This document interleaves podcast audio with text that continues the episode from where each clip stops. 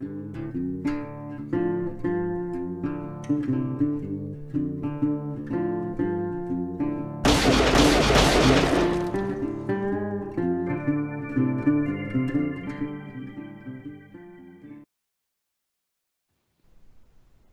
¿Qué tal amigos? Bienvenidos un día más a Doble Nada. Hoy jueves 21 de mayo, como, como acostumbramos a hacer en, este día de la semana, volvemos a tratar el, asunto de los fenómenos paranormales que, parece que han tenido bastante éxito entre, entre nuestro público. Son, uno de los vídeos con, con, más visitas todos los días que hemos tratado esto. Así que os vamos a seguir trayendo casos paranormales, casos de avistamientos, casos relacionados con lo paranormal.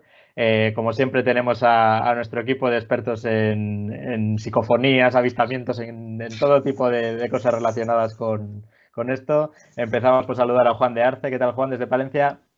Hola Javi, hola a todos. Pues bien, un poco nervioso porque, claro, según te pones a investigar estas cosas, pues como que te entra un escalofrío, no sé.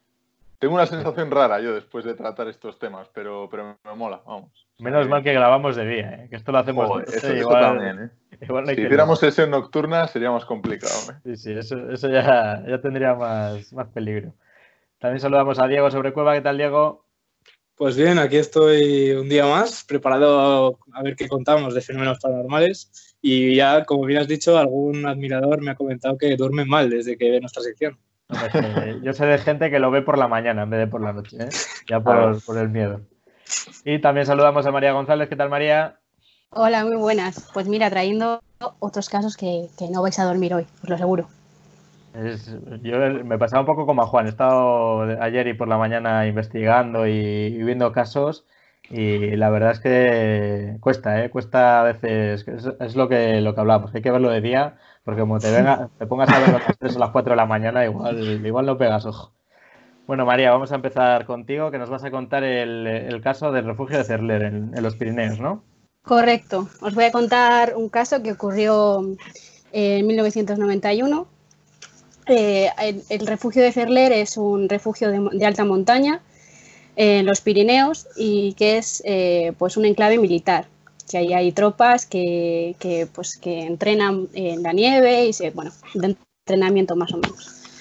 Y pues ocurrió una tragedia porque en diciembre, noviembre, diciembre de, este año del 91, eh, nueve, nueve, militares salieron a hacer una expedición y hubo una avalancha que fue inevitable y fue pues que no se podía predecir y murieron estos nueve, nueve militantes. Y entonces eh, se produjo pues una búsqueda, una recuperación que duró unos 12 días. Y bueno, pues fue realmente una tragedia. Todos los años se hace una marcha eh, hacia donde se fue, donde se ocurrió esta, esta avalancha. Se hace una misa, eh, bueno, hay una placa y todo esto. vamos a tratarlo con el respeto que se merece. y, y, bueno, eh, se llevaron estos cuerpos a lo que llevaban, a lo que llamaban ellos el secadero, que, bueno, eh, si lo queréis ver, lo buscáis. El refugio de Cerler y hay muchas investigaciones sobre ello. Es un pasillo eh, que da a una gran nave donde se ponían eh, los equipos mojados con la nieve para que se secaran. Por eso se llama el secadero. Bueno, pues estos cuerpos, cuando fueron recuperándolos, los llevaban al secadero y el último tardaron 12 días en recuperarlo. Con lo que esos cuerpos, esas eh, cosas que se iban recuperando de, estas víctimas, pues se ponían todas en el secadero. Pues eh, bueno, ya pasó la tragedia, pues eh, se enterraron los, cuerpos y tal. Y pues nos cuenta un, militar que no quiere dar el nombre ni la cara, decimos que se llama Fernando, por ejemplo, y que, que, cuenta que él no sabía nada porque a ver si se había, se había dado las noticias, pero tampoco eh, tampoco decían nada de lo que estaba pasando allí, de lo, de lo paranormal, ¿no? Porque allí pasaban cosas. Entonces este hombre cuenta que pues en, el 92, un año después, pues que es eh, mandado allí para hacer sus pruebas y sus cosas militares, que yo no entiendo, pero bueno. Y dijo que nada más entrar, pues que notó, notó como una sensación de pesadez, de tristeza, de pues que, que, que como que el sitio daba una energía que, que era como triste, él decía de pesadez, de estar, ¿sabes?, como deprimido. Y e, ellos, claro, no sabían nada de lo que, de lo que pasaba allí, de lo paranormal. No les había dicho nada a los superiores. Total, que, estos hombres pues eh, eh, hicieron sus cosas y tal. Y luego por la noche, ese mismo día, la primera noche que pasaron allí, eh, pues eran, dijo que eran sobre las once y media o así, que se tenían que ir a la cama como las once, pero estaban con los, con los amigos, con los colegas, no sé qué, por la noche y tal. Bueno, pues estaban como en, en una sala grande con literas y estaban ahí hablando, tutur. Bueno, pues dijeron que empezaron a oír como, fuera en las escaleras, se oía como un sonido de botas que subían como muchas personas. Decía que, que como que llegaba otro grupo y subía a descansar como ellos, ¿no? Decía que oían botas, eh, que oían eh, los, porque dice que llevaban unas mochilas especiales para la montaña que se cerraban aquí arriba. Pues decía que oían hasta los, hasta los clics, que oían cómo se quitaban los abrigos, esas, esos cortavientos que se usan en alta montaña. O sea, que oían todo amplificadísimo, hasta los clics, que casi no se tendrían que oír, pues se oía. Y se pararon todos en seco. Dijeron que eran 16, pues los 16 eh, que están hechos de otra pasta, porque hay que decir que eran militares eh, ya experimentados que estaban allí haciendo pruebas de, de, alta montaña, muy duras, de dormir a la intemperie y todo esto. Se quedaron todos callados, salieron afuera, hicieron como un semicírculo y estaban oyendo cómo subía las botas, cómo se oía a esa gente subir y no había nadie. O sea, estaban solos. Y ellos estaban oyendo cómo estaban subiendo, pero allí no había nadie. O sea, es un poco, un poco tal. Y claro, no sabían que allí pasaban cosas paranormales, eh, sabían que había habido un accidente, pero que tampoco, tampoco era para tanto, ¿sabes? Entonces se quedaron cagadísimos, dijeron que estar, estuvieron cagadísimos toda la noche, que se oía arriba, porque arriba estaba el secadero, el secadero está en la, en la segunda planta y las, las camas están en la primera y que oían perfectamente hasta, decía el, señor, hasta cómo ponían las botas encima de las sillas para quitárselas y cómo se arrastraba la silla, porque claro, ellos lo hacen todos los días dos o tres veces, entonces esos sonidos los tienen muy interiorizados. Y, dice que se oía todo, se oía todo, entonces se quedaron cagados. Al día siguiente este hombre eh, habla con un superior y le dice, mire, eh, he oído esto y ha pasado esto y tal y le dice el superior, siéntate que te voy a contar una cosa, ¿sabes? y entonces se sentó este señor, le dio un, un, archivo, lo abrió y tal, y eran noticias de periódicos de allí de, de, la zona que decían que en ese refugio pasaban cosas paranormales desde que ocurrió este accidente. Entonces, claro, el señor dijo, hasta luego. Hasta luego. El señor cogió y se marchó, dijo que, que no aguantó ni un mes, porque era casi todas las noches lo mismo, oír subir y bajar las, las escaleras. También cuentan pues, pues más gente que estuvo allí que sí que, que da la cara, porque también es, es, remarcable que esta gente del ejército eh, cuente estas cosas paranormales. ¿no? Es, es, totalmente remarcable. Y cuenta esta gente que, que, que por ejemplo, hay, había una máquina expendedora, eh, no sé, en la primera planta o así, y que este hombre que vivía allí, porque claro, eh, son primeras residencias, cuando talistas y tal, allí vives, son primeras residencias. Entonces, iba hacia la máquina y vio a, a una persona eh, de pie mirando por la ventana con los brazos cruzados. Y, y, lo vio varias veces allí donde las máquinas expendedoras. Entonces también es de hombre, cogió y dijo hasta luego. y se marcharon de allí. Eh, también gente que estuvo viendo allí muchos años, que, que decía, por ejemplo, que en un pasillo había como unas papeleras al principio y al final del pasillo. Pues que una vez estaban andando, era de noche yo creo, que iban dos o tres y marchaban y, oyeron un ruido y de repente la papelera estaba en el medio del pasillo dada la vuelta. también, también, cuentan que mm, un, el que le tocaba hacer noche, el que le tocaba vigilar y tal, estaba pues en su, en su garita con su arma y con su esto para que no, nadie se acercara y todo esto. Bueno, pues que dice que en la ladera, que casi todas las noches también veía luces subiendo y bajando la ladera, eh, veía gente subir y bajar, pero allí no, no tenía que haber nadie. O sea, en, en el, me está, te estoy hablando eh, con nieve en Huesca o en donde, ¿sabes? En los Pirineos y gente eh, subiendo y bajando y él, eh, esto está grabado, claro. O sea, lo, lo, lo, anotó y se lo dijo a su superior y su superior en plan como, no cundas el pánico. ¿no? Ah, Cállate porque si no... Luego también dicen que, que- que se abren la, un- una vez que se abrieron las 36 ventanas de- del refugio a la vez y se cerraron. O sea, pum, pum. O sea, las 36 a la vez. Luego que eh, un señor que tiene, pues es el encargado de- del almacén de la comida y todo esto, él solo tiene la llave y que cuando cierra y tal se ve que, que la, luz está encendida o que lo ha dejado cerrado y está abierto o que está abierto y está cerrado. También cuentan que, que las, las, eh, puertas se cierran y no tienen pestillo y se cierran como con llave, pero no tienen pestillo para cerrar con llave. Pero todo esto se junta, eh, se agrava muchísimo en el secadero, que es donde, donde estuvieron estos, estos cuerpos y donde se impregnó este, este lugar de, de tanto sufrimiento, ¿no? Que dicen que, que oyen pasos, que si estás allí tú solo eh, ves como que, que corre alguien hacia, hacia el secadero, van corriendo y claro, es muy estrecho y no pueden pasar por, por tu lado, ¿no? Como que van corriendo. Eh, también notan que les siguen, que les susurran muchísimos pasos, se oyen muchísimos, muchísimos pasos, se cierran puertas. Y claro, todo esto, pues eh, cuarto milenio, pues para allá, ¿no? Pues para allá con la cámara, con sus grabadoras y tal. Y la verdad es que os invito a ver el reportaje porque se oyen muchas cosas.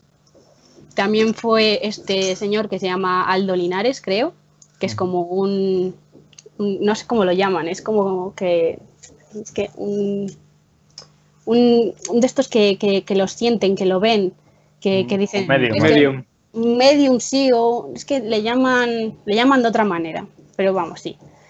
Y que dijo que, que nada más entrar allí que había un señor que le estaba viendo que unos 50 años y tal con un traje militar que les estaba siguiendo por todos lados pero que no entraba ni en el secadero ni en las cocinas ni en las habitaciones de los soldados no entonces que y el señor esté hablando de plan hablando con él diciendo, no, no, es que yo tengo que estar aquí porque este es mi sitio, porque no sé qué, no sé cuánto. Y tú te dices, pero, pero, pero, ¿sabes? Y luego eh, había, había también un, un anfiteatro, no sé cómo le llaman, no sé, para leer actas, que decía para esto. Y le dijo, aquí está el señor ahí delante mirándonos, no sé qué, y está haciendo algo. Y dice, pregúntale qué quiere. Y dice, dice que tiene que leer actas, tiene que leer actas. Entonces yo me quedé, vamos, y Joder. luego en las, en las grabaciones que cogen y tal, se oyen pasos. Se oye, eh, cuando estás allí, se oye lluvia. Que nunca lo habían dicho, que se llaman mimofonías, creo. Ujú. Que como que estás dentro, que estás en, en un- en el piso este del secadero y oyes llover. Oyes como que fuera está lloviendo. Y eso lo, lo, lo experimentaron va- varios que estuvieron allí haciendo aislamientos, que dos huevos tienes que tener Sí, sí. para hacer una hora de aislamiento, tú ahí en el secadero sentado diciendo, pues oigo paso, no sé qué, vamos, Joder. A lo- lo Dos que me huevos. echen aquí. ya dos huevos tienes que tener. Y que si coges la night shot esta de esto y date una vuelta por el secadero. Vamos, yo ni por 2.000 euros me subo allá. Bueno, yo no entro ni. Yo directamente es que yo eh, ese sitio no, lo, no me acercaría ni 10 kilómetros. O sea, ahí me dicen, también- oye, vete para acá. no. Y también tienen perros. Y los perros, pues normalmente entran por, por el refugio y tal. Y en la planta del secadero no suben. O sea, hay eh, perros, Hay algo que no les gusta. No algo entra. ahí que. no entran en el secadero, eso Ya es. nos lo contó Noelia el otro día, que, que tenía un perro que, El perro- que algo. Entonces los perros en el secadero no entran. Y este señor Aldo Linares dijo que en el secadero que había un, un chico joven, moreno y tal, que estaba corriendo por el secadero, que iba corriendo hacia un lado, que tenía prisa. ¿Sabes? O sea, yo esto, vamos. Y, y así siguen, con las luces encendiéndose y apagándose, las ventanas que se cierran, y vamos, que yo, allí no vivo, Pues- no vivo nada. Mira tú, María, que yo conozco a un chico que está en Cazadores de Montaña, en- precisamente por allí, y, y no le he preguntado, no me he dado cuenta, me he acordado ahora según estabas contando eh, lo de Huesca, porque, bueno, esto es una un poco de interioridad, nosotros nos contamos un poco el, el tema que vamos a hacer cada uno Ujú. para, para no copiarnos, evidentemente. A veces no funcione. Ahora que no funcione, pero bueno. Y entonces, claro, eh, yo cuando dijiste el nombre, pues no busqué información porque a mí también me gusta no esperártelo, llegar Claro, y también no, sorprenderte. Y según ha estado contando que está en Huesca y tal, joder, pues tengo que preguntarle a mi amigo si, no sé si habrá estado ahí durmiendo, igual si, si me puede contar algo. La Siguiente que programa- Tiene que haber oído a- hablar de esto. Claro, igual nunca ha oído hablar, es que no- tampoco sé. Pero bueno, lo dejamos ahí, que ustedes no Sí, sé- luego no también- tenemos que llamarte espectadores o radioyentes, porque estamos un Eh, poco ahí en el limbo. Yo les llamo locos, porque para ver este programa hay que estar los locos. Ah, También fue un señor que medía como la geología y la geomag- no sé, el geomagnetismo de, de la zona y tal, y decía que justo que estaba normal todo, menos en el secadero que había muy poca energía allí. O sea, se ven los mapas y, y tal. O sea, que es que allí pasa algo y, y se- va a seguir pasando. Bueno. curioso. Está gente, claro. que va, gente que va con péndulos y un péndulo tiene una oscilación normal, pero por ejemplo estaba ya yo viendo un documental sobre, sobre Baños de Cerrato, que es aquí un pueblo de Palencia, que hay una ermita muy antigua y tal, y decía que era una fuente que el péndulo se volvía loco, o sea que empezaba a moverse de una manera que no es normal. Y igual es Bueno, pero esto esto es un poco más, más científico, ¿no? Esto al señor Sí, sí, sí. O sea, de estos que van con las palas a buscar agua, ¿no? Pues eso. Pero ya te digo, o sea, yo pasaría allí la noche una solo. Hombre, tú ya te, te estás curada de espanto ya, entonces Ya, ya.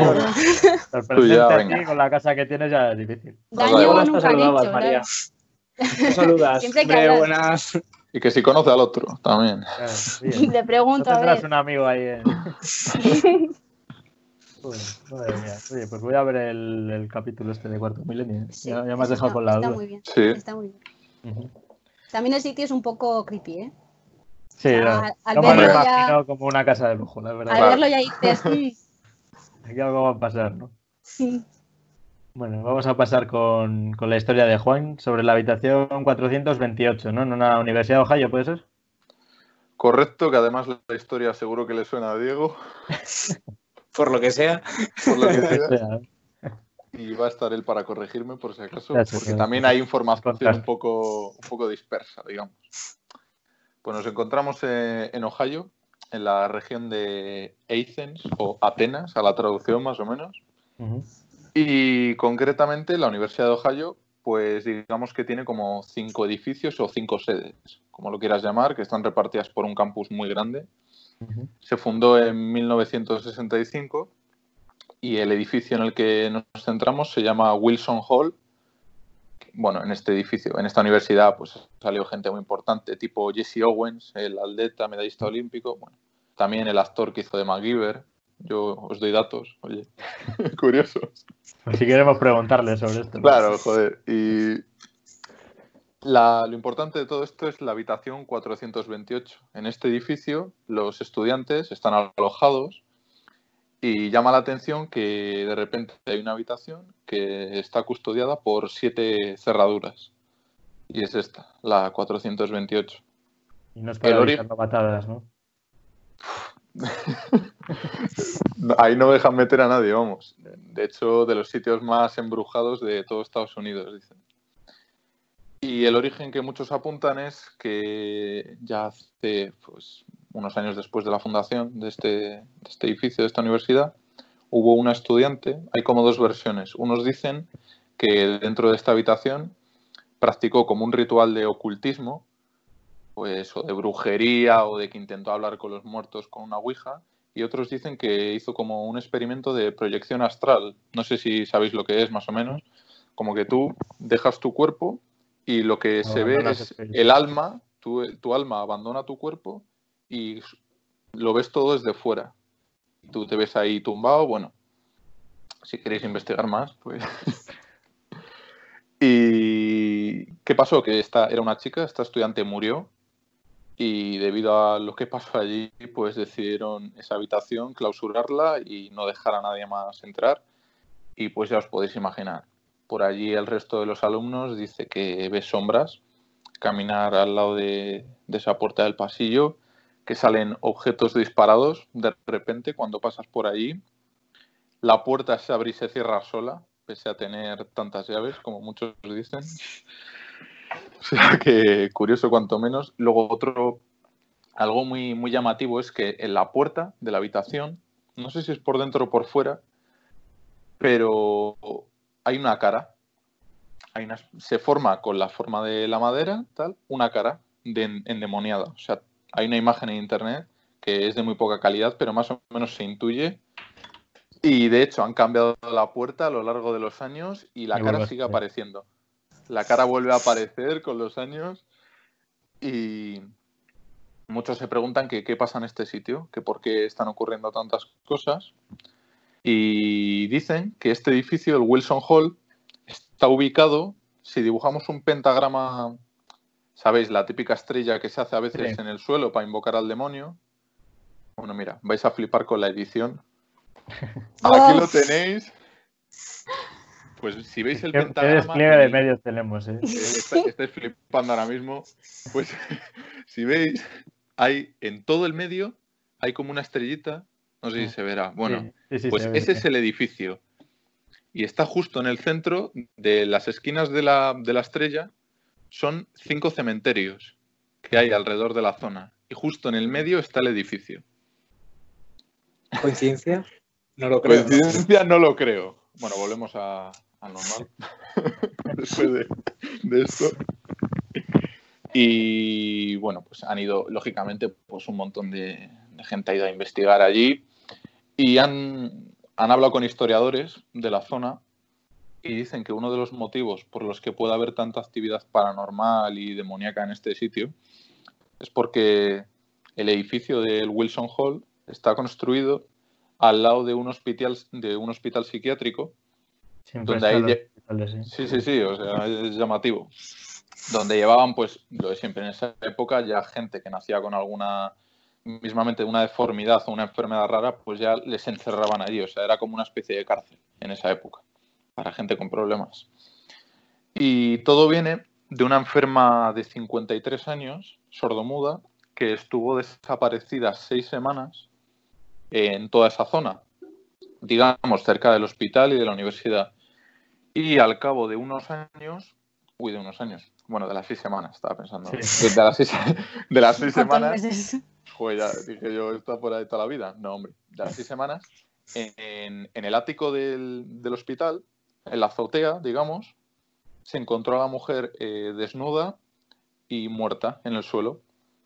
Y cuando fueron los forenses a levantar el cadáver, vieron que dejaba, aparte de la silueta, como una especie de mancha en el suelo de un, un material que nunca llegaron a saber lo que era, una sustancia que lo han, de hecho, lo han intentado lavar y quitar con un montón de productos y no se va nunca.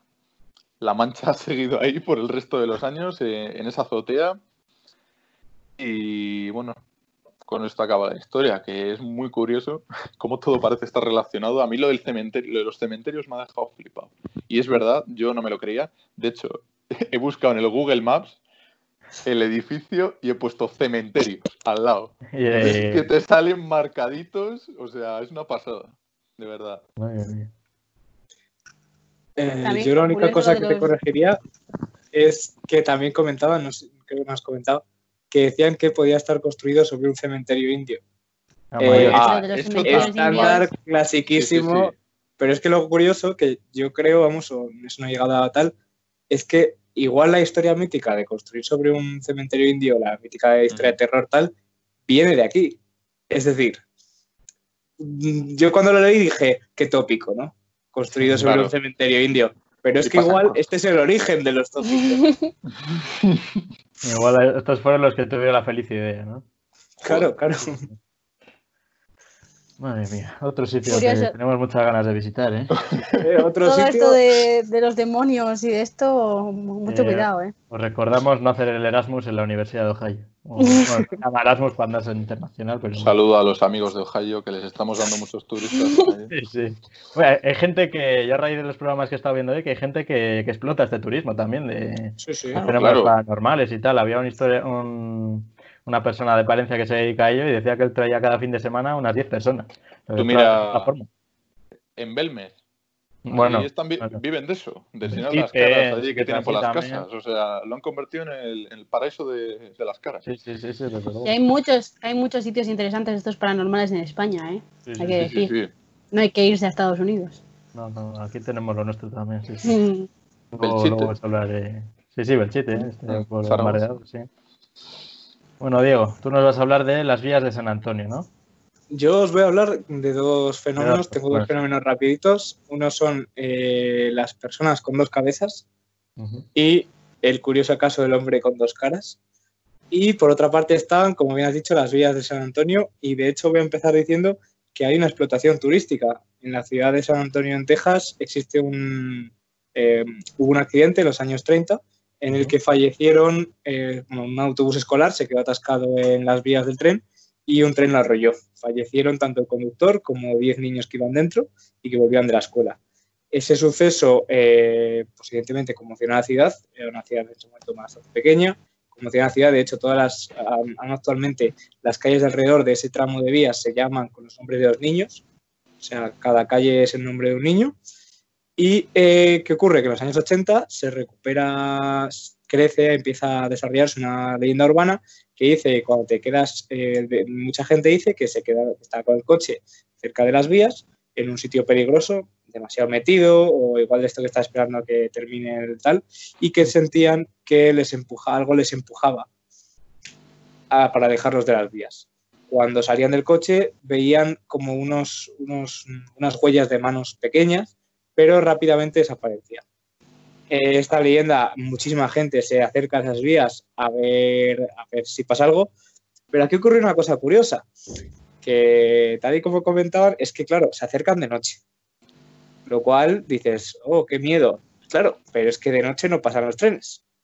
Mm. Entonces las manos pues tampoco van a aparecer porque si no pasan los trenes, una Estás con el horario de la Renfe Americana para ver cuándo pasa. Claro, tienes que ver un poco cuándo te puedes andar por ahí cerca para que te puedan ayudar los niños, porque el niño no va a estar ahí mirando a las 3 de la mañana, igual descansa, que su convenio son 8 horas, las 8 horas pasan luego ya, luego ya abandonan.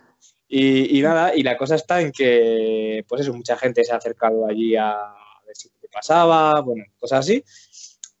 Y eh, una explicación que dan es que esa zona está un poco en colina y, se, y, de- y claro, hay desnivel. Pero claro, mucha gente dice que, que ya no solo la colina, porque evidentemente tú te das cuenta cuando es un desnivel de colina, sino que sienten que de verdad algo, como una cosa es que te da el coche para atrás, que nos ha pasado a todos cuando estás subiendo una cuesta o lo que sea, y otra cosa es como que de repente sientes que te empujan tu coche hacia atrás. Y bueno, Que pues vaya también, fuerza también. Claro, claro, con la Joder. fuerza. Y Joder. los niños, los 10, ni- a ver, se ponen 10 niños en un autobusero y en un momento te, te llevan el coche a casa. Eh, ¿qué, qué velocidad ya se alcanza el coche? Pues 10 niños y un autobusero, más o menos. Que, bueno, y esa es la primera historia que quería contaros, que también es una historia bastante popular en Estados Unidos. Y la No segunda es, hacerlo de todas formas, ¿eh? No- claro, o sea, yo acercarse a las vías del tren, a ver si te pones en un sitio peligroso con el coche, a ver si coincide que a un fantasma le caíste bien y te salva. ¿Y te salva? No. No, mejor no, no experimentarlo. No, por si acaso no. Y luego la otra historia que quería contaros es, bueno, pues en Inglaterra, siglo XIX, existe una leyenda urbana que además fue recogida por algún naturalista, que era de un hombre, mm, eh, concretamente era un, un noble inglés, que nació con dos caras. Tenía su cara principal y una cara en la nuca que se decía demoníaca. Él solicitó que se la estirpase porque decía que le susurraba, que le hablaba. Se, en la leyenda urbana cuenta que eh, le- cuando él lloraba la cara se reía y cuando él se reía la cara estaba triste. El hombre decía que le susurraba, las noches le hablaba, le, bueno, una cosa las muy, fotos, muy las creepy. fotos que hay Ah, son un poco como Harry Potter en la primera Muy peli. creepy. Le tapa con la almohada para que no hable así. Se tumba de espalda. La gente decía que, que Pero no, hablaba de la cabeza, hombre, no Hay hablaba. que dormir de lado. No hablaba. que decía que hacía muecas y, y, y no, bueno, vamos, que, se- que hacía como muecas y tal, pero que no aparentemente no metía ningún sonido. El hombre a los 23 años se llegó a suicidar y lo hizo, evidentemente. Que me ha salido un tiempo verbal un poco extraño, se llegó a suicidar, pues hombre, murió, lo por lo que sea. Y luego lo de lo que pidió postmortem. Que se le estirpase la cabeza, la, la segunda cara y que se le enterrase, que se destruyera. Porque él Mm. decía que no podía, o sea, que no quería que en la tumba le volvieran a susurrar otra vez las voces demoníacas.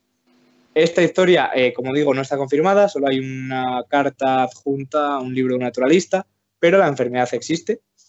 Es un caso de deformidad que puede ocurrir, que es cuando dos gemelos nacen y no se separan del todo. Hemos visto muchos casos de un niño con una cabeza pegada. Con dos sí, a meses, ¿no? Y así. Claro, Sí. son siameses. El primer caso, porque esos niños mueren, en general. De hecho, estoy viendo una noticia de un niño en México que había nacido con dos cabezas, evidentemente falleció. Y luego muchas veces son cabezas, pero son eh, no tienen cerebro. Tienen un. son. tienen como. ¿Cómo explicarlo? Tienen como reflejos. Es decir, mm, reflejos nerviosos a estímulos externos, pero no, no hacen muecas por motu propio ni nada.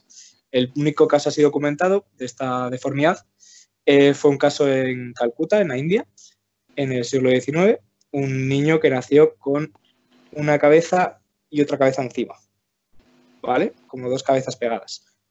La parturienta intentó matarlo porque pensaba que, o sea, la parturienta sería la mujer, la, matrona. comadrona. La matrona matarlo. o comadrona. Sí, la, la matrona intentó matarlo porque pensó que era un tal, pero los padres no querían, lo salvaron del fuego porque lo, arrojó al fuego, poca broma. El niño, pues evidentemente le hizo una herida, pero atención que los padres no iban a ser mucho mejores. ¿Sabéis para qué lo usaron los padres? Para lucrarse. Circo. Para el circo. Para lucrarse, evidentemente. Llevaban al niño y lo mostraban por unas buenas rupias. Qué bien. Entonces el niño, eh, pues se dedicaron todavía, lo tapaban, atención, lo tenían tapado, por eso eh, el- luego, o sea, vamos a ver, el niño lo tuvieron tapado, eh, murió a los cuatro años por una mordedura de cobra, o sea que aparentemente era funcional. Se dice que la otra cabeza tenía un cerebro autónomo, no podía hablar, pero tenía un propio cerebro autónomo y un pseudocuello.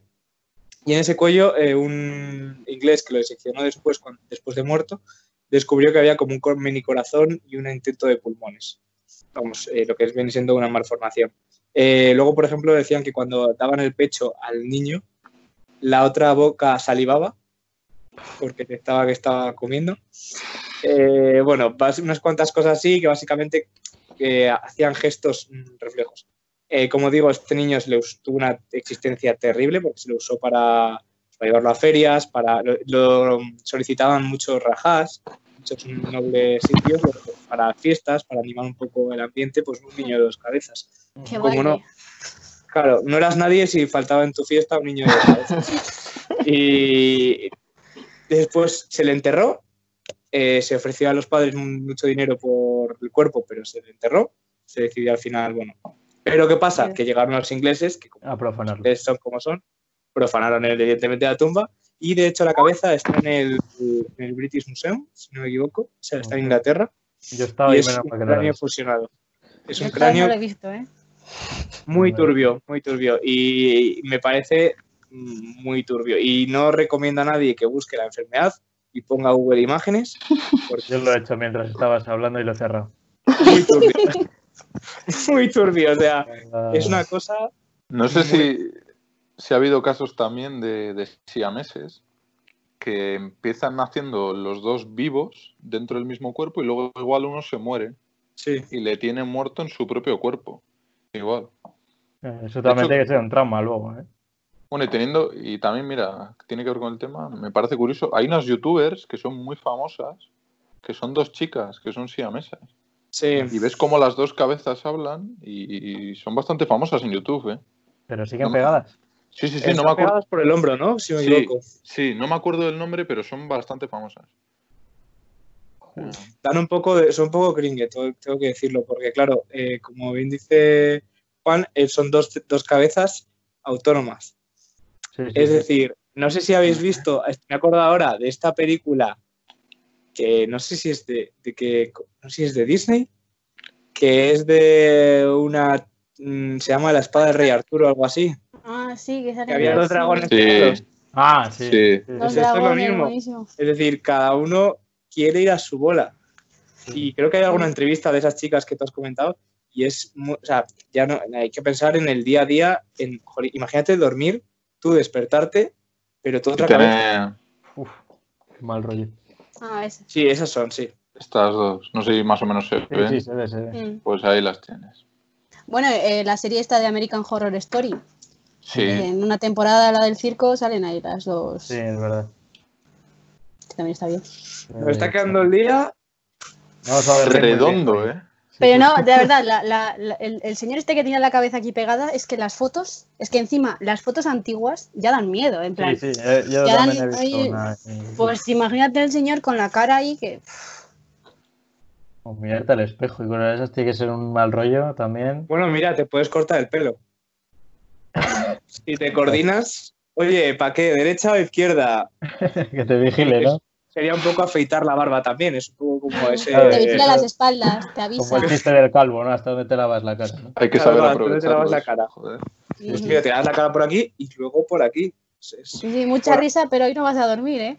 No, no, no, Hoy, hoy vas a tener unos sueños, ya verás. Vamos a tener- bueno, pues vamos si queréis con mi historia, que también, también se las trae. Tiene de todo, o sea, tiene ovnis, tiene psicofonías, tiene asesinatos, tiene de todo. Bien, bien. Eh, bueno, eh, las historias que os voy a contar se desarrollan en, en este pueblo que veis aquí, que está abandonado y se llama Ochate. Ochate, lo digo bien. Eh, está en el condado de Treviño, que es eh, geográficamente está enclavado en, en, Ala- en Álava, es, si no me equivoco. Álava, sí. Sí. Eh, pero pertenece a, a la provincia de Burgos. Este pueblo lleva abandonado muchísimos años ya, ahora os contaré por qué, eh, pero salta a la fama eh, en el año 1981 cuando una persona eh, está por el campo y hace una foto a lo que supuestamente es un ovni. Salen portadas de revistas relacionadas con el tema de, esto, de la ufología y tal. Y bueno, realmente el ovni no se ve, no se ve en este pueblo, pero se, se ve en el pueblo de Aqu- Aquillo o Aguillo, no sé cómo es exactamente, porque no entiendo ni mi letra. Eh, pero bueno, eh, la gente empieza a lucubrar sobre este pueblo y empieza a haber investigaciones. Eh, empiezan a decir que este pueblo se queda desierto porque en- entre 1860 y 1870 eh, se desarrollan una serie, una serie de epidemias, nunca, nunca mejor traído a colación como, como estamos nosotros. En tres años se desarrolló una epidemia de tifus, de viruela y otra de cólera. Y en esos diez años acaba con toda la población de esos pueblos. De ese pueblo, vaya. Eh, lo curioso es que no afecta a los pueblos de alrededor. Hay pueblos cerca, pero solo afecta a este pueblo. O sea, que la gente de alrededor empieza a considerar que es un pueblo maldito, todas estas cosas. O sea que el confinamiento funciona. Eh, sí. eh, En este visto, caso. sí. En este caso nadie pisaba, nadie pisaba el pueblo. La cosa es que he encontrado datos un poco, un poco contradictorios. Luego, luego lo vamos a ir viendo. Hay gente que empieza a investigar a raíz de, de como os contaba, de este ovni y pues deciden ir al pueblo a ver, pues, a ver si había psicofonías, cosas de estas. Y eh, en, en un primer grupo de investigación que se forma, se oye eh, en, en esta torre de- del campanario que veis aquí atrás, en esta iglesia dedicada a San Miguel, eh, se oye la palabra cámpora, que es fuera en vasco. Es una voz de niña, existen grabaciones, están en, en internet, que dice cámpora, cámpora. O sea, como fuera, fuera, eh, como iros de aquí, ¿sabes? Eso en el primer grupo de investigación. Eh, se forma posteriormente otro segundo grupo y eh, en una segunda grabación de, de psicofonía se oye la frase ¿qué hace aún la puerta cerrada? Yo lo he escuchado y se oye. Se oye perfectamente. O sea, hablaba vasco y hablaba en castellano, por lo visto, en, en este punto. Eh, años más tarde, si no me equivoco, es en 1992, eh, otro grupo de, radioaficionados, eh, con Miquel Colmener a la cabeza, que es una persona bastante interesada en estos temas, se aventuran y van al pueblo. En este pueblo no hay luz, no hay nada. Por la noche es- está, está completamente abandonado, no hay ninguna instalación. Se ve, pues esto, lo que son las torres, hay algún edificio abandonado y poco más. Una ermita también en lo alto de una colina y nada más. Entonces este Miquel Colmenero eh, va con sus aparatos de medición de psicofonías, todas estas cosas, y, y ve que como que la zona en la que está no, no funciona bien y se aleja del grupo de sus compañeros que se quedan en un coche y Mm, aleja. Vale. Eso es lo que. Mala idea. O sea, de primero de películas de terror. Te lo estoy contando y se me están poniendo los pelos de punta, lo. Separémonos para investigar. La Sí. típica No. frase. Eh, bueno, se adentra en un camino a oscuras, lógicamente, y, y ahí ya le empieza a funcionar todos los cacharros, eh, hace sus mediciones y tal, y ya de la que decide volver a, con el grupo, ve que le están siguiendo dos personas en un pueblo que no hay nadie. Mira, eh, no sé si se nota, pero tengo- Eh, dos personas que él describe, hay dibujos también en un libro de Iker Jiménez, dos personas que él describe como muy altas, esbeltas, como con trajes muy ceñidos, unas bandas de color, eh, pero miden tres metros casi. Y no hablan. Y, le siguen como. Joder, me dan escalofrío, solo lo cuento. Y le siguen como a unos 10 metros, así, no se acercan mucho a él. Él, pues lógicamente, vuelve con su grupo de amigos y se mete en el coche, da las luces y donde en teoría tenía que estar esas personas que le estaban siguiendo, no hay nadie. Eso. No estarían eso- los Globetrotters de gira, ¿no? no, creo que no, creo que no solían dormir en ese tipo de sitios tampoco. También te digo una cosa, eh, ¿en qué momento ves que te siguen un par de figuras? ¿Cuál es el momento en el que empiezas a correr? O sea, es que yo siempre he pensado, esta gente de cuenta tal, yo digo, vale, ¿en qué momento tú miras para atrás, ves dos figuras y no dices, ¿Tres metros? a tomar por el culo? O sea, yo cojo, dice que no como tenían cara siempre, tampoco. Yo, como os digo siempre, yo cojo un palo y corro. Ese es mi, mi- mi- el timing. Palo, correr. O correr palo. Lo dejo a decisión de cada uno.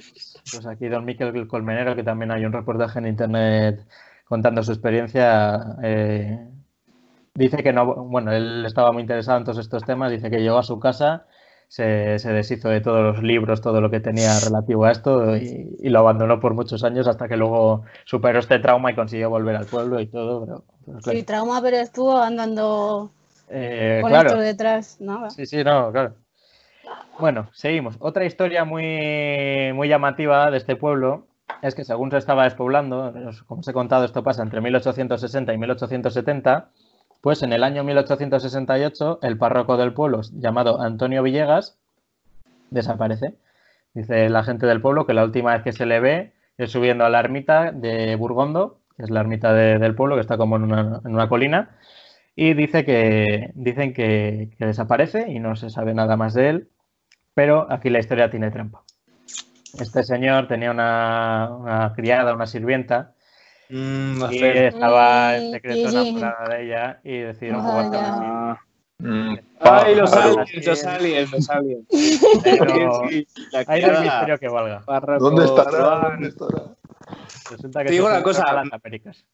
Digo una cosa, Revilla, me encanta que adereces esta historia que nos traía tan mal rollo con ese párroco truán ahí. No, fueron los aliens. Sí, bueno. Es para aliens- relajar un poco. Pero claro, en aquella época la gente pensó pues eso, que la habían abducido, que bueno, este pueblo también se cuenta que tiene como puertas dimensionales, porque el nombre del pueblo eh, se ha discutido mucho sobre su origen. Hay quien dice que es puerta secreta, puerta fría, puerta, bueno, mil cosas, todo relacionado con puertas, portales, cosas así. Entonces decían que había desaparecido por esta razón, pero bueno, resulta que estaba en Brasil y que se intercambiaba cartas con un párroco de otro pueblo que, que se, lo, hab- y se lo había contado que se había En fugado. Brasil, madre mía. Bueno, este- encima era de un pueblo de Palencia este chico. Este- Era un, el Jesús Gil, ¿no? De los. Sí, de los sí, era, era un espabilado. Diego se ha girado del susto. Ahora Ya, ya estoy bien, el poltergeist ya me ha dejado de afectar. Pero no creáis que esto acaba aquí. Hay más historias todavía. En este pueblo también han aparecido tumbas medievales, pero son muy pequeñas. O sea, vale que la gente en aquella época, pues, era en torno al siglo X, se considera que son, era pequeña, pero, pero se sospecha también que pueden ser enterramientos de niños, están como en una ladera. Pero bueno, en la zona de, de Álava, de la Rioja Alavesa, toda esa zona eh, se han encontrado más, más cosas. Como digo, no acaba aquí tampoco esto. Eh, en 1936, eh, años ya después de que esto estuviera despoblado, no sé por qué, eh, aparecen otros documentos donde, donde se recoge que hay gente viviendo aquí. No sé si igual se fugarían durante la guerra a este pueblo, no lo sé. Y eh, un tal Jacinto Ramírez, que debía de ser un, desequilibrado, eh, asesinó a un pastor. Entonces ya de la poca gente que vivía ahí, pues ya deciden irse, irse definitivamente. Y eh, un tal Eusebio, que era el último, el último habitante de este pueblo, pues dice, ya aquí no me quedo, no sea que yo sea el siguiente. Y el pueblo acaba, acaba despoblado otra vez. Pero este Eusebio decía que él no había visto nunca nada paranormal, decía que era un pueblo normal, lo único que había era trastornado. Pero bueno, él no se creía todas las historias que rulaban, esto de, de puertas, de portales, cosas estas paranormales, él no se lo creía. Eh, ya las dos últimas historias, para que veáis que este pueblo tiene de todo. Eh, respecto de este, de este primer grupo que os he contado antes que escuchó psicofonías allí, que decían cámpara, era afuera y tal. Eh, no, era en la segunda, perdón, en la de que, que, hace la puerta cerrada.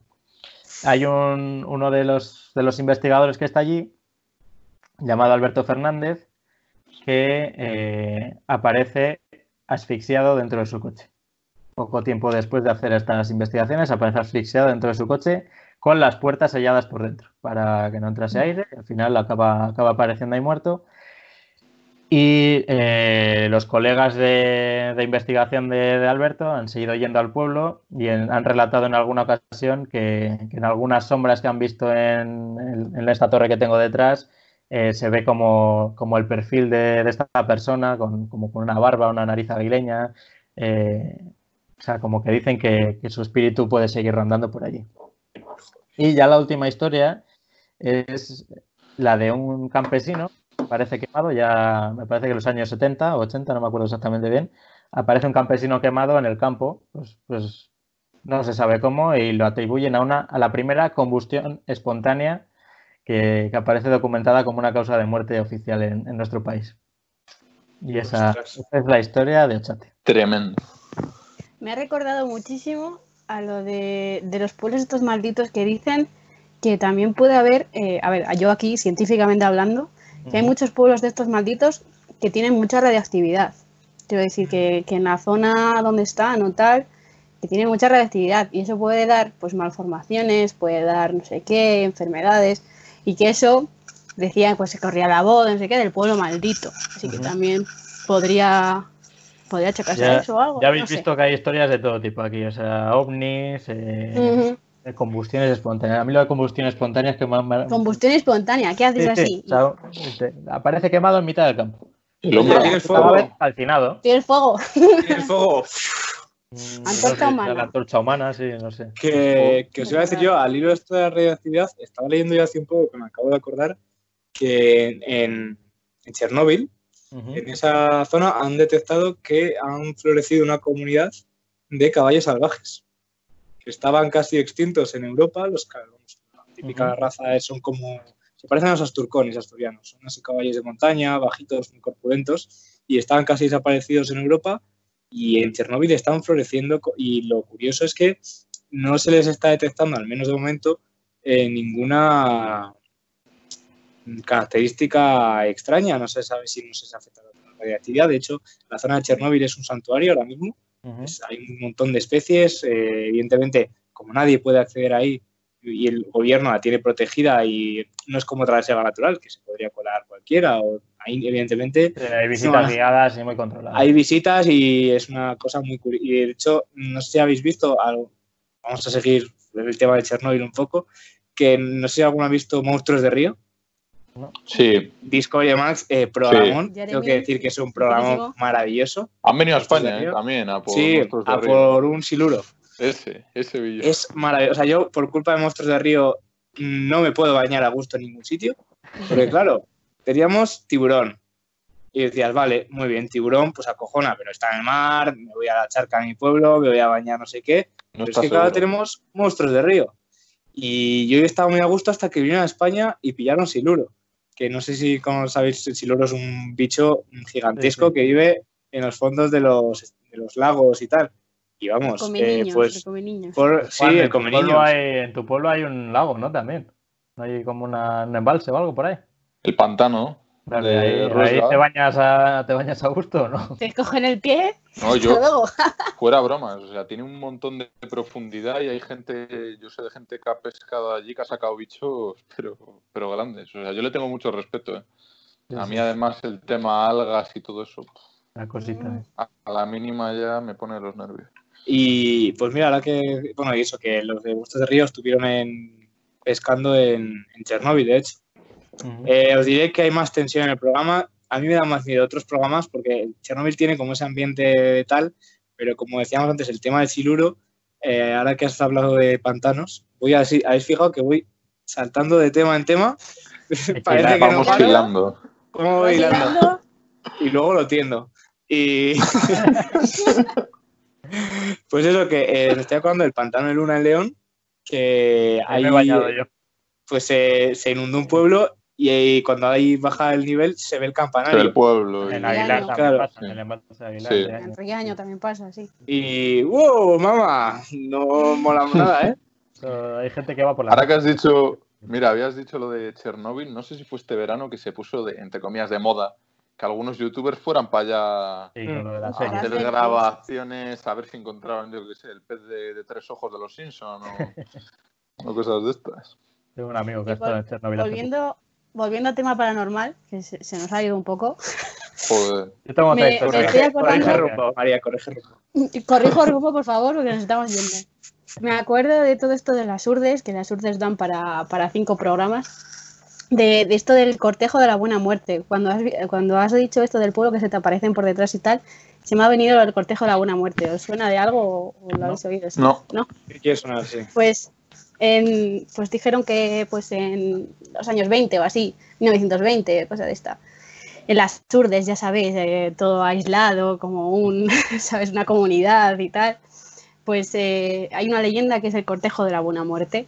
Y cuentan que, que- un señor que, pues, estaba muy enfermo, pues no sé qué le pasaría de tuberculosis seguramente, y, y que estaba muy enfermo en su casa, la mujer al lado llorándole, se iba a morir ya, y dice que, que le dijo, está el hombre ya casi muerto, y decía, hay alguien ahí, de- de- decía el hombre, me están mirando.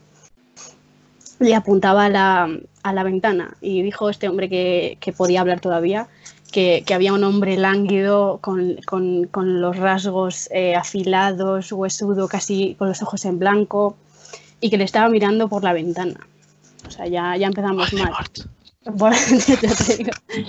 Y que le estaba mirando por la ventana. Bueno, este hombre, pues lógicamente se murió. Eh, vino el cura, pues le dio la, la extrema opción y no me el pate y para el cementerio. Su- la mujer la- le llevaron para, para velarlo en la iglesia, la mujer se fue porque era de noche y el cura como que tenía tenía un desazón el cura, como que pasaba algo, como que él notaba algo, se cogió. tenía ahí, te- sí, tenía ahí algo y se cogió a, a uno del pueblo, que sería el monaguillo, yo qué sé. Fue con uno del pueblo a, a dar vueltas A por ver, el yo, el pueblo amigo de. el amigo del cura y, Joder. y se pusieron a dar vueltas por el pueblo eh, porque él notaba que algo no iba bien, que, que iba a pasar algo o que algo no iba bien y tal. Pues dijeron que por la noche empezaron a oír cascos de caballos y vieron a, de, de venir de, de la calle, vi- vieron a un caballo y encima pues un jinete. Y preguntaron, ¿quién va?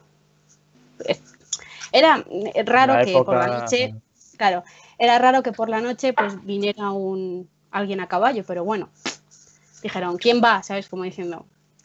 Pues eh, se fue acercando este hombre y era pues eh, lo que después dijeron que era el mismo hombre que estaba viéndole a este señor que se murió por la, por la ventana, que estaba sentado en el caballo, eh, derecho como una vela, con un, con un traje blanco, que no, les, no se le veían los pies, eso decían que llevaba las manos huesudonas, huesudonas, esto lo cuentan, lo cuentan la gente de los urdes, y que, que llevaba las riendas del caballo muy apretadas y que, y que se iba acercando hacia el cura y hacia este señor. Se iba acercando y lo iban viendo.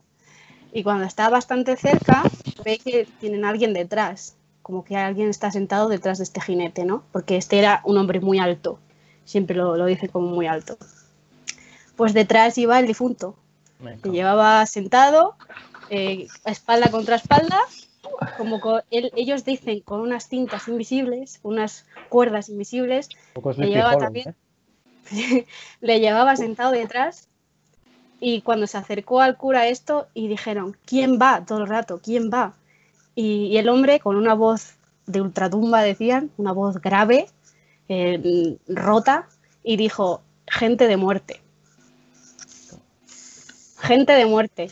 Y luego vieron cómo se alejaba el caballo, cómo se alejaba con el difunto, el difunto mirando, o sea, absorto, eh, intentaron hablar con ellos, no dijeron más, se cogió y se fue. Y después de esto, después de esto, se fueron a, a casa, el curita y el otro, que vaya noche tuvieron que pasar. y que por todo el pueblo se oyó como, como el cortejo de la buena muerte que lo llaman, eh, como, como alguien llorando, como, como a gente llorando, paseando, como Claro. plañideras por todo el pueblo, pero solo eran los llantos, no, era, no, era no había nadie, ¿sabes? Y se iban cerrando, por donde iban pasando, se iban cerrando las ventanas de las, de las casas. Y cuando llegaron a la puerta del difunto, se paró, paró el llanto. Y se quedó abierta la casa de la- del difunto. Y esto dijeron que, pasaron, que pasaba, pasaba bastante allí en las urdes. Joder. Y que hay la leyenda esta del cortejo de la buena muerte. Buen lugar para morir las urdes, ¿eh? Tremendo. Sí. Hombre, no tienes que pagar el cortejo, ya te lo hace. Claro, sí, sí, te lo traen de ultratumba, sí. Te lo hacen Pero que, gratis. que hablen esto de gente de muerte, yo me quedé cuando lo vi. Digo, Mira, yo os digo una cosa, reitero, eh, me pasa a mí cualquiera de estas cosas, minuto dos. O sea, cuando el señor ese dice, antes de que el señor ese diga, decía de antes, diga, diga, me voy por el camino que no pillo mediciones, ahí yo ya estoy, bueno, miento. Yo cuando mis amigos dicen, vamos a ir a un pueblo abandonado, ahí es donde yo digo, bueno, vais ahí. Yo me quedo Claro, claro. Cámbialo, es Vice, no vamos. Llamadme, claro, nos vamos. Vais ahí quedo vosotros. viendo el documental de Jordan en casa que... pues así ves, lo de las urdes lo dejamos aquí arriba. Que la- las urdes dan, hay historias de las urdes, pero esto del cortejo de la buena. Es que Haremos me- me- especial me de quedó las urdes. Especial las urdes. especial las urdes. En los comentarios. Mira, yo, yo también cuando he estado acabe esto, ya que este verano no podemos viajar, igual podemos hacer ya, Claro, enviar enviados ahí, enviados especiales para allá. Me voy yo ahí. Hola, 3 de la mañana, en las urdes, en el pueblo ese de Sentado de Palencia. Hola, mira, estoy aquí. en directo, por, por Claro, Skype. Jiménez, estaba- el programa este que estaba viendo yo de, del chat, o sea, es un tío con un cámara y ahí por el pueblo perdido. Y, pues, Claro. ¿qué Se le ocurre. Eso es lo bueno. No, bueno, bueno. Ostras, Bueno. pero te digo una cosa, el momento en el que yo es cuando veo esos vídeos tal, siempre pienso, a que ahora está grabando el cámara y de repente hace el paisano y desaparece y, O esa y correr. el cámara, claro, y el cámara Y se que la queda cámara como, en el suelo se cae. claro, claro, mítico. Yo siempre que veo en plan mítico tal, digo, es que ahora es lo mítico que se lo lleva algo y todos ahí, y se queda el cámara dos segundos de hostia. ¿Y ahora qué? Chao. Eh, yo- yo otra También historia esto de los tengo- fantasmas, de los fantasmas y todo esto, de los espíritus, hasta que, o sea, por ejemplo, hay un fantasma del neolítico, hay un fantasma del siglo IX, o sea, claro. todos los fantasmas son como medio modernos. Y digo, tío, Claro. tío, A mí, me, me- antes que te decías lo del cuartel militar, ¿qué desemboca? O sea, ¿por qué ese señor que de antes de la historia del cortejo a buena muerte, por qué ese señor tiene un cortejo y el cabrero de 77 años que murió la semana anterior no? O sea, a mí me, pues me a lo mejor es que, a lo mejor yo lo que pienso, leyes. Contrata Claro. a los antepasados. yo es que lo que pienso es que eh, ca- cada espíritu, cada tal, como que gasta una energía o gasta algo en comunicarse con, a ver si me entendéis. Sí, como que mover lo de la papelera que dije o aparecerse como que cuesta una energía o les cuesta algo y por eso no lo hacen tanto. Eso es lo que pienso yo. Y luego Sí. esto de, de hasta, hasta qué época, eh, a lo mejor es en plan la película de Coco. Es en plan, hasta que alguien te recuerde y cuando alguien se olvide de ti, a lo mejor ya no existe. bonito. No, Y luego yo Coco creo que pienso también yo, ¿y animales? O sea, o espíritus de animales. no, es que- animales hay. Sí que se eh, dice un ladrido igual, oís a algún Sí. perro ladrar. O sea, eh, asteria.delos, mi cuenta de Insta, el último, lo último que he subido es eh, una grabación de, de un perro fantasma. Se ve al niño y se ve al perro. Pero se ve al, se ve al perro tal cual. No sé si habéis tenido perros, pero esto de que el perro se queda así mirando y luego mire para atrás y se vaya, es que es un gesto Mm. de perro. Y es que se ve. O sea, mirando en mi cuenta ya doy un poco de publicidad y, y está, o sea, clarísimo. Yo creo que sí tienen espíritus los, los animales. Sí. Es que es muy. Yo, es, mira, te digo una cosa, es una cosa que no, os- no sé si lo hemos comentado ya, yo no estoy seguro si es cierto, pero no coquetearía tampoco. O sea, me parecen cosas me que me dan muchísimo respeto. O sea, es, es eso. O sea, además, ¿Coquetear en qué sentido? ¿En plan hacer una ouija o algo? eh, no, no, eh, hacer una ouija, irte para allá a ver si no sé qué, mm, ponerse a escuchar con una. para- No, no, no. Hay que estar preparado no mentalmente para esas cosas. Claro. A ver, yo creo que, que sí, yo, yo iría, yo iría, pero en plan, antes de entrar, yo digo, venga, vengo con los respetos que merecéis, por favor, Claro, ¿sabes? o sea, En no, plan, no ir haciendo, no ir, no ir haciendo, haciendo el chulo, de, No. Claro, porque además el chulo un muere primero. claro, ¿eh? Sea así. Yo- Ir y, Primero ir de y terror. pedir permiso. Eso, yo lo que he Eso estado es, viendo yo en los plan- vídeos, he estado viendo vídeos en, en Antigüedad, que es un pueblo aquí en Palencia que también, también tiene lo suyo. Dicen que, que sí es el origen de la humanidad, que sí hay como una como un poblado eh, secreto subterráneo, mierda, bueno, no mierdas, perdón. Eh, muchas cosas. Cosas de esas. Hay muchas historias. Bueno, luego en las, en las ermitas que hay en el pueblo, en, en la ermita de Garón, también dicen que, que sí hay, hay presencias, cosas así. Y he estado viendo preci- precisamente un vídeo sobre esto. Y, y en una de estas ermitas, pues bueno, empezaban a hacer, ponían sus aparatos, los, los expertos de, de esta materia, y tenían un aparato que es como un láser y, y, y- y notaba movimiento. Y a veces saltaba sin que ellos se movieran, o sea, como que había alguien ahí. Y luego hay otro que es como un aparatito que según, o sea, tiene como una punta y según te acercas va haciendo más ruido. Y cuando lo tocas hace pi, pi, pi, pi, o sea, pita mucho. Mm. Y, y ellos intentaban comunicarse con ellos, también tenían para grabar psicofonías y tal, y les hablaban. ¿Os molesta que estemos aquí? Eh, ¿Quién sois? ¿Cómo os llamáis? Tal. ¿Ves? Y- Diálogo, y lo se- digo. Sí, y según grababan, se oían nombres, se oía Pilar, Abel, eh, no, sé, no sé qué nombres eran. Luego eh, notaban que, que- se acercaban al aparato este de, de de los pitidos, pues, como para hacer notar que estaban ahí, ¿sabes? Mm. Eh, eh, pero sí, la verdad es que acojonaba. eh. Luego, pues, no sé qué frases decían también. Claro, lo de las psicofonías es difícil porque son sonidos que a veces son interpretables, cada uno puede oír una cosa, pero lo de los nombres, yo que lo he escuchado, se oía, se oía bien. Bueno, luego, luego también hay presencias que son, que son como llaman malignas, en plan, que da igual cómo vayas. Eh, me estoy acordando de un caso de, de un ayuntamiento de un pueblo de Cádiz, yo creo que es, que también fue cuarto milenio, porque hizo un señor que iba a restaurar los, los azulejos y tal, que los patios de luces de estos que son Sí, mitiquísimos sí. de ahí abajo. Y que hicieron una foto y tal, y que salía un señor también derecho como una vela, con un chisme largo, negro, y que salía en la foto de perfil y mirando la cámara. Entonces, claro, fueron para allí, no sé qué, y decían que había una presencia maligna. Y luego hicieron como un- uno de estos, pusieron una señora que era como más sensible, que era una limpiadora, que, que tuvo que coger la baja varias veces porque, porque no, o sea, estaba fatal. Y la dio un ataque de pánico porque decía que estaba una señora y, y ella llorando, una señora ya con cincuenta y pico años, señora que si me mi madre, con una de cincuenta y pico años, eh, llorando a su madre de mamá por favor ven mamá por favor y luego en las fotos o sea es que es que tenéis que verlo de, cuarto milenio salía como como un- una cosa una forma humanoide negra eh, de unos dos metros y medio así y luego como un niñín saliendo como detrás de, de la señora o así y decía que era malísimo que, que te, que te empujaba que te no sé qué o sea que también hay, como espíritus buenos y espíritus malos Lo que creo. contaban también Sí, en los sí, sí. documentales estos es que como que antes esto estaba muy interiorizado, sobre todo en los pueblos, ¿no? Yo escuchaba que, que antes veían mucho salir, sobre todo en la guerra, que veían habitualmente salir luces de las ermitas, o sea, espontáneamente, ¿sabes? Sin que hubiera nadie, Mm. Iluminaba por dentro, en los cementerios, contaban también Cerca del en el cielo, cementerio. todo esto de la Y la guerra y gente tal, tenía- mucho. y la gente lo tenía normalizado, ¿sabes? O sea, no, no se le daba la También importancia. hay un también hay un pueblo del norte, no me acuerdo, que como que se oyen los, los, las los bombardeos y tal, que fue Franco que bombardeó todo el, el pueblo, no Guernica, sí ¿eh? que, sí que Eh. Que se oyen todavía los, los ecos que dicen de, de la guerra y Sí. tal. Yo creo que también si, hay- si pasa algo en un lugar, como que queda impregnado en ese lugar y como que, que está como que se repite o queda una, una fuerza tan fuerte que, que ahí es donde pasan estas cosas, ¿no?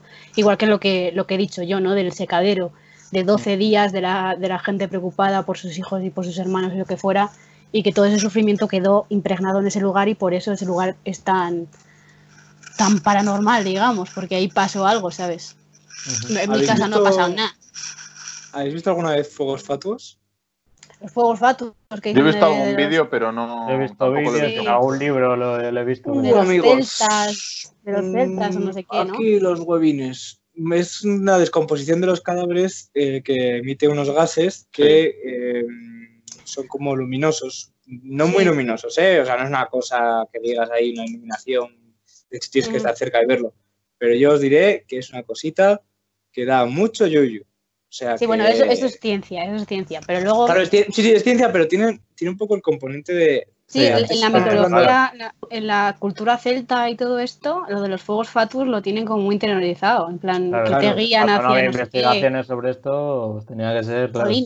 En la peli de Brave de Disney Sí. sale ahí los fuegos fatuos, ¿sabes? Por cierto, ahora, bueno, no, no, no, ya, ya lo hablaremos otro día. Tenemos que hacer un día especial películas de Disney y teorías Disney que puede dar de sí.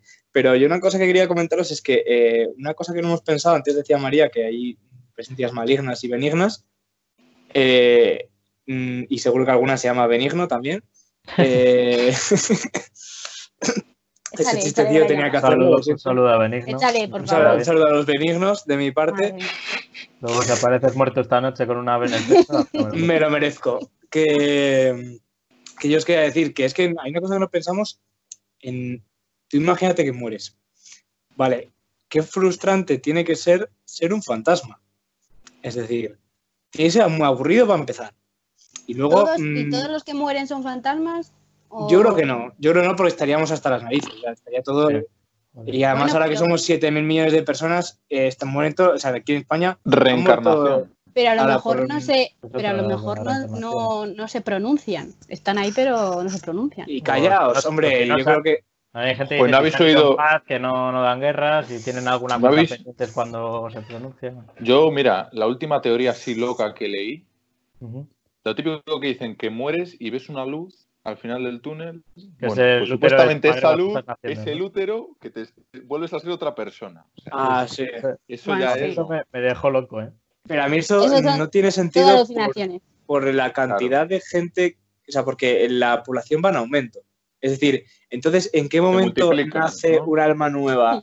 Claro, porque hablamos de que, yo qué sé, hablamos de que hace 100 años había 2.000 millones de personas, o Mm. menos. O sea, ¿en qué momento Claro. nacen Bueno, más almas? Hay, hay niños, 7.000 y hay subiendo. niños que tienen, hay niños que tienen recuerdos de otras personas. Sí. Sí, pero ¿hasta qué punto eso? Y luego, ¿cómo? O sea, es que, es, es que el, el- Eh. el ser... es Anda que no hay preguntas, ¿eh? Anda, Claro, es que tú también. Yo creo que, que no nos damos cuenta de muchas veces el, como hablábamos el día de los ovnis, que miramos demasiado hacia afuera y casi nada hacia adentro. O sea, evidentemente saber qué hay después de la muerte. Ya. No lo vamos a Yo saber. digo que es que aunque se descubra, no se va a aceptar. Porque mm, pasa como con las caras de Belmed. La iglesia derribó el edificio donde salieron las caras para decir, es que se acabó ya. Pues, hay demasiadas iglesias que si les dices, oye, que no hay nada después, o que hay, eh, no sé, eh, los budistas tenían razón, pues mm, no van a aceptarlo porque es, pues bueno, no. Me niego a aceptar eso. Entonces, mm, yo creo que es muy complicado y que no, nunca pensamos, eh, gracias a Dios no tenemos que estar todo el día pensando en la muerte, pero que nunca pensamos No. eh, Mm. qué hay después. También te digo que yo, a mí me da igual. O sea, creo que es una No cosa... depende de nosotros. No hay que, no hay que rayarse. Yo, yo, yo personalmente pienso que, que te mueres y te moriste. O sea, que es como irse a dormir y no despertarse nunca. Sueño sin sueños, se acabó. Cierras Windows y se acabó. No, yo creo que no. Yo creo que tiene que haber algo más que sea orgánico. Pero, Ojalá, ¿no? Algo más Sí, que lo Algo orgánico, ¿no? guay, no sé. pero o no, es que yo, yo, yo lo pienso y dices, vale, pero. Y, y luego una cosa me preocupa a mí: ¿en qué momento de la evolución cognitiva del ser humano pasas de orgánico a algo Bueno, eso, eso es científico, o sea, O eso está, está puesto científicamente. Los primeros enterramientos. eh, Sí, pero no hablo los- de eso solo, me refiero a. No, nivel- pero cuando, cuando tienes, cuando tienes esa, esa mentalidad de espiritual, de, de lo espiritual y tal, también está, es Claro. científico, o sea, es una parte del cerebro. Solo tenerla, solo tenerla ya te implica que tienes una. Es que es muy complejo. O sea, digo, es muy complejo. Esto yo creo que podemos hacer un. Está, esto, no- eso, esto el da- debate está ahí. Esto ya humana. ha rondado la metafísica, filosófica, un Sí, poco sí, así. sí. tiene- esto tiene chicha. Vamos a, vamos a Saco los cerrar apuntes, ya. saco los apuntes de Yo antropología. antes de cerrar, A ver, sí, que nos quedan las pelis todavía, las series. Ah, claro. Eso iba a hacer yo. Ya, bueno, mira, ya empezamos. Sí. Antes de cerrar, abrimos, abro yo una sección aquí de recomendaciones. Eso, eso. Os, voy a recomendar, tanto a vosotros como a los que nos estén viendo, todos creo que hemos visto típicos vídeos de YouTube que si se ve un fantasmita, si se ve algo, bueno, que la mayoría... Pues, La gente que se aburre con el Photoshop. Os recomiendo un vídeo, yo creo que es, o sea, es famoso, que es, eh, tiene 11 millones de visitas y dicen que es el vídeo en el que más actividad paranormal se recoge, pero con diferencia. Lo graban unos chavales que van al barco, sonará el Queen Mary, es un barco muy famoso, bueno, y van a la típica habitación también, que en esa habitación que si asesinaron a una prostituta en un armario, que si se ahorcó alguien que estaba allí, al- bueno, un montón de cosas, y van los chavales allí, y el vídeo, por cierto, está dividido en dos partes, se llama La noche más escalofriante de nuestras vidas, bueno, en inglés, y la segunda parte no la han subido hasta seis meses después de que subieron la primera, porque les pasó algo tan perturbador a los chicos que no se atrevían ni a subir el vídeo. O sea, tuvieron una experiencia. Y está el vídeo en YouTube y se ve. Hacen de todo. O sea, se quedan a oscuras en la habitación. Eh, graban. Hay un momento en el que graban el espejo y se ve una luz clarísima o algo Uf, aquí al. Es que lo de los espejos. lo Ese de- vídeo de verdad, o sea, suele ser una mierda los vídeos de internet, pero ese, o sea, está. Yo Luego recomiendo lo de- con casco, lo de los luz espejos. apagada y es lo mejor. Ujú. Sí, Los no espejos dicen que es. Los espejos dicen que es una puerta que es por donde entran los espíritus. O No sea, eso que tapo el espejo. eh, no, no, a mí me obligaron a poner este espejo aquí y yo no quería espejos porque, porque, porque, porque me da mucho miedo. Me miro en el ascensor, ¿no? Sí. Sí. ya- ya me miro cuando salga de casa. Siguiente recomendación, María Diego. Diego. Mm, yo la verdad es que tengo un problema, que- no sé si lo, creo que lo he comentado alguna vez ya, que soy muy cagón, no me gusta ver películas y series de terror. Entonces, pues la verdad es que de, de terror no puedo recomendaros casi nada. Los únicos así, mm, no sé si paranormal, me, me llama mucha atención la, la historia del Krampus, que hay una Mm. película que, bueno, es bastante cutrecilla. Como de Navidad o algo Sí, así. es ¿no? como el gemelo malvado de, de Papá Noel, Ah. que es como que te hace valorar la Navidad, por así decirlo, pero por las malas. Bien, Y bien. yo estoy investigando y la verdad es que el bicho de la peli está bastante bien logrado, hay que decirlo, dan bastante miedete. Es de esos que corren por los tejados y a mí tanto me gustan. Eso que estás Eh, corriendo y de cuando repente- vuelves ya a casa. Mirar al tejado, ¿no? Eso, eh, además de esas casas, eh, esas viviendas unifamiliares estadounidenses, de repente ves que de casa en casa hace un bicho y tú, bueno, pues nada, se ha quedado buen día. Y es la única así que puedo contar. Eh, más de terror, eh, temas eh, paranormal o psicológico. Y luego hay una que también, Ah. el Wendigo, no sé si sabéis la El leyenda Wendigo, del sí. Wendigo.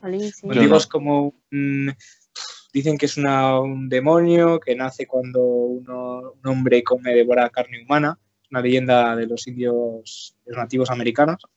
Y hay una película que es que no estoy seguro si ha salido, yo no la he visto, pero tiene buena pinta, voy a decirlo. No, y, y sobre todo in- investigar un poco, hay un videojuego también, investigar un poco la historia de Wendigo es muy interesante. Y hay una película, ya como digo, no sé si ha salido o va a salir, tampoco es el título, os voy a engañar, eh, que es de un niño que no sé si da de comer a un Wendigo o en plan como Mm. Ete, pero mal. Ete, pero muy turbio. Sale Este mal.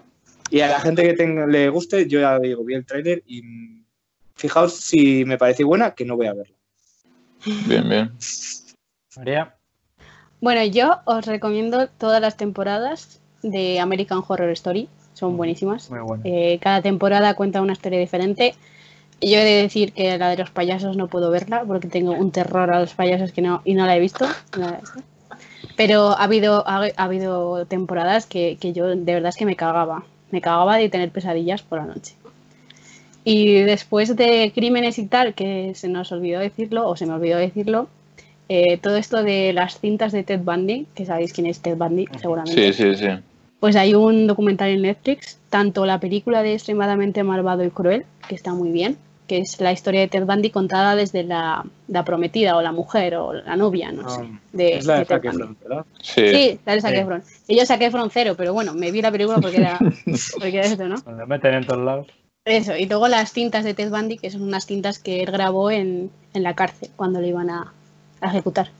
A mí me han dicho que, no sé si es parecido a American Horror Story, pero ahora en Netflix está La maldición de Hill House. Se llama, no sé si Sí, porque ahora, ahora van a sacar. Dicen Mm. que la recomiendan también esa. Es que en Netflix van a sacar ahora una serie de, de las casas más, Ah, más se llama embrujadas de, de Estados Embrujadas, Unidos. creo que se llama la serie o algo así. Sí, que, esa- esa- que Es van todo por las casas, sí. No miro de las que van casas embrujadas de Estados Unidos, sí. Yo, mira, es que me acabo de acordar de una cosa, perdona Javi, antes Sí, sí, de, sí. de que te corte.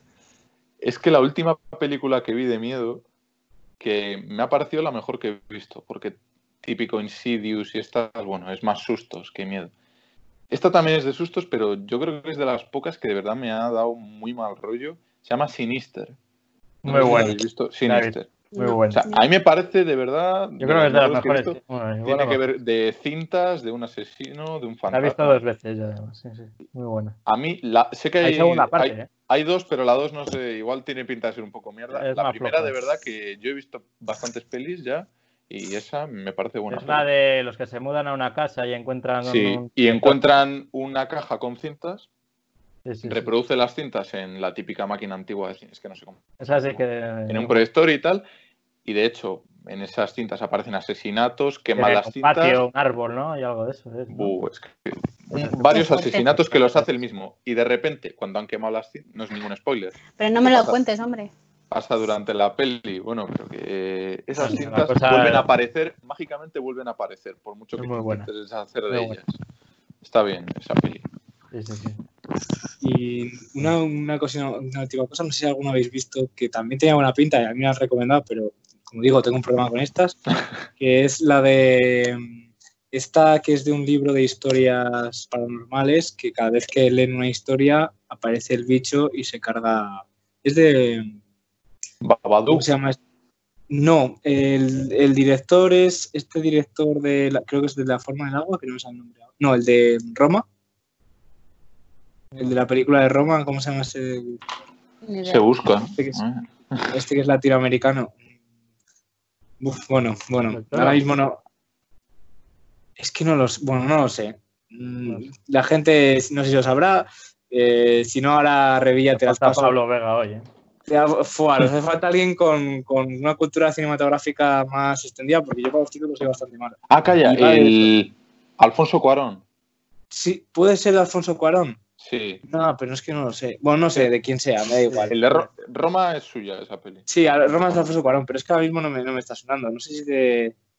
Yo qué sé, bueno, sea de quien fuere fuese. eh, es una película que va de como que unos chicos descubren un libro como de pesadillas y van apareciendo esas pesadillas y van matando gente.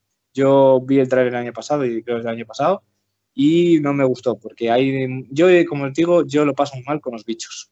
Con el tema bichos. Una monja, pues le metes un palazo porque es una monja. Pero un bicho de dos metros con garras. con un palo, nada. Me hace gracia, como bióloga, me hace gracia la palabra bicho.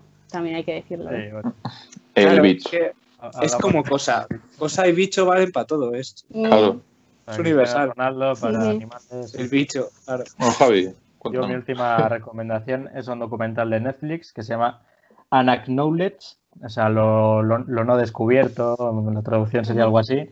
Eh, o sea, el subtítulo es como un- una exposición de- del mayor secreto del mundo, por así decirlo, y habla un poco sobre el tema de los ovnis. todo el mundo se piensa que lo- quien oculta el tema de los ovnis es el gobierno americano Sí. pero y, y piensan que el presidente pues conoce toda esa información, cosas de estas, y es un documental como que realmente lo que viene a decir es que existe como una organización paralela, todo lo que es el FBI, la CIA y todo esto, que se dedica únicamente a esto y que también se lo oculta al gobierno americano, que el gobierno americano intenta a veces adentrarse un poco en estos temas y que tampoco... Los Men in Black, ¿no? Mm, Sí, un poco de ese estilo. Dicen que es una división del, del gobierno americano, pero a la que tiene acceso muy poca gente. Y, y habla un poco de esto, de, de que sí que ha habido contactos con ovnis, con cosas de estas, bueno, mil, mil historias. O sea, está Ahora- muy bien.